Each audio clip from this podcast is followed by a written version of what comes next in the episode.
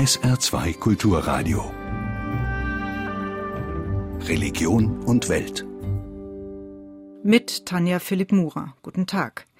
Seit 2013 Rebellen der muslimischen Seleka-Miliz die Regierung von Präsident Bozizé, einem Christen, gestürzt haben, versinkt die Zentralafrikanische Republik in Gewalt. Bei den Kämpfen stehen sich muslimische und christliche Milizen gegenüber. Beide Seiten verüben grausame Verbrechen an der Zivilbevölkerung.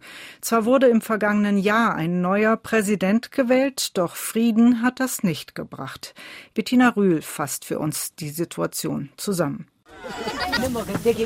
Delphine Dalaka verteilt dicke Grasbüschel auf einem Holzgestell, das sie notdürftig zusammengezimmert hat. Das wird das Dach ihrer neuen Unterkunft. Die junge Mutter ist vor den jüngsten Gewaltausbrüchen aus der Stadt Bria in ein überfülltes Flüchtlingscamp geflohen. Es liegt in der Nähe einer UN-Blauhelm-Basis, deshalb erhofft sie sich hier Sicherheit. Die Rebellen sind gekommen und haben mein Haus angezündet, deshalb bin ich hierher geflohen. Nachdem das Haus niedergebrannt war, haben sie meinen Bruder vor der Ruine erschossen. Bria ist von den Kämpfen gezeichnet. Lehmhäuser ohne Dächer, ohne Wände. Von manchen Hütten sind nur zerschlagene Ziegelsteine geblieben. Schutthaufen säumen die Straßen. 85 Prozent aller Einwohner sind geflohen, fast 40.000 Menschen. Jean-Louis Ndakala ist schon seit Mai in dem Lager. Nach einem Monat haben sie angefangen, die nötigsten Nahrungsmittel zu verteilen. Ein paar Erbsen, Reis, Öl. Die UN haben uns Planen gegeben, aber die meisten haben diese Verteilung verpasst. Wir haben kein Trinkwasser und kaum eine Möglichkeit, aus dieser Armut herauszukommen. Fast die Hälfte der Bevölkerung braucht dringend Hilfe, aber von dem Geld, das dafür nötig wäre, steht noch nicht einmal ein Drittel zur Verfügung. Und ein Ende der Gewalt ist nicht in Sicht, trotz etlicher Waffenstillstandsabkommen. Richard Moncrief arbeitet für die International Crisis Group. So viele Leute haben zu den Waffen gegriffen, um sich gegen andere Gruppen zu verteidigen. Die Gewalt zwischen sesshaften Bauern und nomadischen Viehzüchtern ist ein riesiges Problem. Darunter leidet das Land schon seit langer Zeit. Die Gewalt zwischen ihnen hat viele Gründe, sagt Ravina Shandassani, Sprecherin des UN-Hochkommissars für Menschenrechte. Der Konflikt hat auch eine ethnische Dimension. Viele Fulani wurden angegriffen, weil sie zu dieser Volksgruppe gehören, nicht wegen ihres islamischen Glaubens. Es gibt also ein religiöses Element, den ethnischen Aspekt und eine wirtschaftliche Komponente. Die wirtschaftliche Not im Land ist nicht zu übersehen.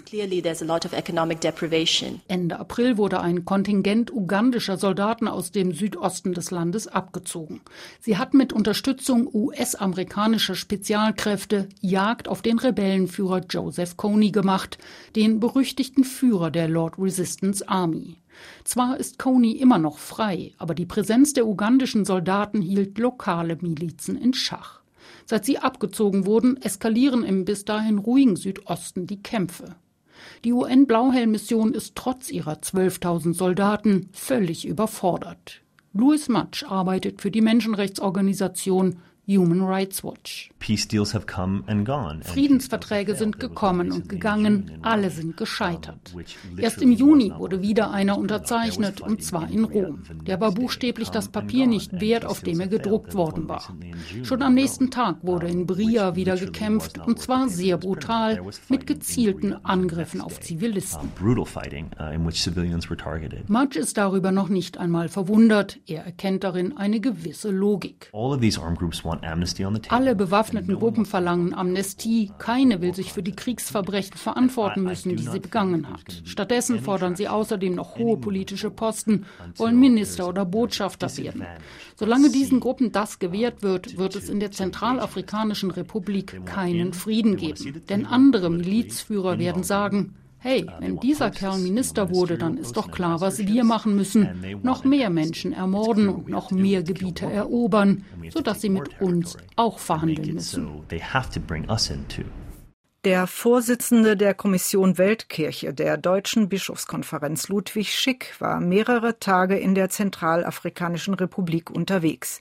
Bischof Schick, die Vereinten Nationen haben gerade erst vor einem Völkermord in dem Krisenland gewarnt. Sehen Sie auch Anzeichen dafür? So dramatisch sehe ich es nicht. Bei Völkermord sagt man ja gewöhnlich, eine Gruppe versucht, ein ganzes Volk auszuradieren.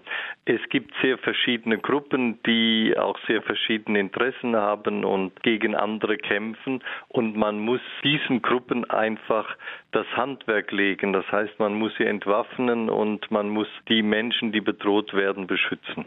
Sie haben es gerade erwähnt, in dem Konflikt kämpfen verschiedene Milizen gegeneinander, darunter muslimische, protestantische und katholische. Die einen nennen es Religionskrieg, die anderen sagen, es geht um Macht und Ressourcen. Wie sehen Sie das? Man kann es nicht Religionskrieg nennen, denn Religionskrieg ist ja ein Krieg von Religion gegen andere Religionen, um ihre Religion dann als einzige durchzusetzen. Davon kann man nicht sprechen. Aber die Seleka-Truppen, die sind muslimisch, die kamen vom Norden, haben aber eigentlich auch den Präsidenten Bozizé auslöschen wollen und haben es ja auch geschafft, um die Macht selbst zu übernehmen. Und dann haben sich gegen diese Seleka-Truppen eben die anderen Truppen gesammelt, die christlichen Gruppen, und die haben dann zur Selbstverteidigung sich formiert und haben dann auch gekämpft. Aber woher kommt denn dieser Hass? Der Hass kommt daher, dass sich viele auch unterdrückt fühlen. Die Muslime im Norden fühlten sich nicht äh, in rechter Weise repräsentiert verschiedene animistische Gruppen, die es ja auch gibt, die fühlten sich auch nicht recht repräsentiert. Mit dem Ganzen verbunden sind natürlich auch noch die vielen Ethnien. Es ist ein Gemisch und ich denke, die einzige Lösung ist, dass man erstens auch eine gewisse föderalistische Staatsform einführt, sodass auch die verschiedenen Gruppen in ihren Regionen besser leben können. Und das andere ist, dass wirklich der Staat überhaupt wieder existiert und handlungsfähig wird. Denn man kann Gruppen, die es immer in jedem Staatswesen gibt, verschiedene, nur dann miteinander verbinden und im Frieden bewahren, wenn es auch einen starken Staat gibt, der auch durch eben eine entsprechende Gerichtsbarkeit sich für Gerechtigkeit und Ausgleich der Interessen einsetzt, wo es auch Polizei gibt und auch Militär gibt. Das muss aufgebaut werden und ich glaube, dann könnten diese Gruppen auch mehr wieder ihre Rechte spüren, wahrnehmen und dann auch aufhören, gegeneinander zu kämpfen, denn das ist Gemetzel, aber keine Zukunft. Wenn Sie sagen, es fehlen die staatlichen Strukturen, was kann da in einer solchen Situation Entwicklungshilfe überhaupt leisten? Also wenn das Geld in den Händen einiger weniger versickert, wenn sozusagen die Regierung Teil des Problems ist. Andersherum, wie muss Entwicklungshilfe denn aufgebaut sein, damit sie funktionieren kann? Ja, ist die Entwicklungshilfe nicht einfach dem Staat geben. Das bringt dort überhaupt nichts und oft nichts. Ich will die Staaten nicht einfach ausschließen als Regierungen für Entwicklungshilfe. Aber jede Entwicklungshilfe weiß, dass sie Projektpartner braucht, die im Land auch wirklich etwas voranbringen. Und Entwicklungshilfe muss eigentlich immer intendieren, die Zivilgesellschaft aufzubauen. Und aus der Zivilgesellschaft muss dann über demokratische Strukturen eben eine Regierung gebildet werden. Wie wird Zivilgesellschaft aufgebaut? Vor allen Dingen durch Bildung. Also es muss viel mehr in die Schulen investiert werden. Denken Sie nur einmal daran, 70 Prozent der Menschen in der Zentralafrikanischen Republik sind Jugendliche, die Bildung haben müssen. Man spricht von 68 Prozent der Frauen, die Analphabeten sind von den Erwachsenen. Und wenn das Schulsystem weiterhin so da niederliegt und nicht funktioniert, wird das ja nur zunehmen. Das Zweite, man muss viel mehr in das Gesundheitssystem auch investieren. Man muss auch schaffen. Die Zentralafrikanische Republik, man sagt immer, es ist das ärmste Land der Welt. Das ist wahr und unwahr. Das ist verarmt und verelendet, de facto. Aber von den Ressourcen her ist es reich. Es gibt Diamanten, es gibt Gold, es gibt wunderbare Wälder, fruchtbare Böden, die alle bewirtschaftet werden könnten. Also das Land ist reich, Bevölkerung ist bitterarm. Und das muss Entwicklungshilfe aufbauen. Und da müssen sie Partner haben, die gibt es auch, die Kirchen, das haben ja auch alle Politiker gesagt, alle Couleur, äh, dass die Kirche hier ganz Entscheidendes leistet. Die katholische, aber auch protestantische Gemeinschaften und Kirchen, die sind aktiv, aber es gibt auch NGOs, die wirksam sind, Menschen, die zu den Religionsführern gehören, haben auch Autorität. Und das ist auch bei den Bischöfen sehr deutlich zu spüren. Also wenn jemand mit Rebellenführern noch sprechen kann, dann sind es die. Und kirchliche Häuser und Strukturen werden auch zumindest weniger angegriffen. Trotzdem ist es gefährlich in dem Land, weil ganz viele Menschen auch aufgrund ihres mangelnden Bildungsstatus so schnell aufgewiegelt werden können und ja wirklich missbraucht werden können und dann auch als Kindersoldaten missbraucht werden oder als Jugendliche, dass da immer was passieren kann und ich bewundere die, die dort arbeiten. Ich habe auch jetzt Ordensleute getroffen, die da in diesem Alindo-Gebiet in der Nähe vom Sudan die wurden angegriffen, dann sind die mit dem ganzen Dorf, mit der ganzen Pfarrei über den Fluss geflohen und sind in den Sudan, um sich dort zu schützen. Das ist eine Realität im Augenblick und wer sich da aussetzt, um den Menschen beizustehen, ob das Rotkreuz ist oder auch Ordensleute, das ist sehr, sehr bewundernswert und die muss man auch unterstützen und stärken, aber es ist gefährlich. Erzbischof Ludwig Schick zu seinem Besuch in der Zentralafrikanischen Republik. Und wir blicken noch nach Deutschland. Der Bundestagswahlkampf geht in die heiße Phase. Grund für die beiden großen Kirchen, sich mit einem Aufruf zu mehr Wahlbeteiligung zu Wort zu melden. Die Kirchen sind besorgt angesichts demokratiefeindlicher Stimmung und Populismus im Land. Wie wollen Sie dem begegnen? Und was tun Sie, um die Demokratie zu stärken? Antje Dechert hat nachgefragt. Demokratie geht alle an, deshalb bekennt Farbe, geht wählen. So der Aufruf beider christlicher Kirchen gut vier Wochen vor den anstehenden Bundestagswahlen.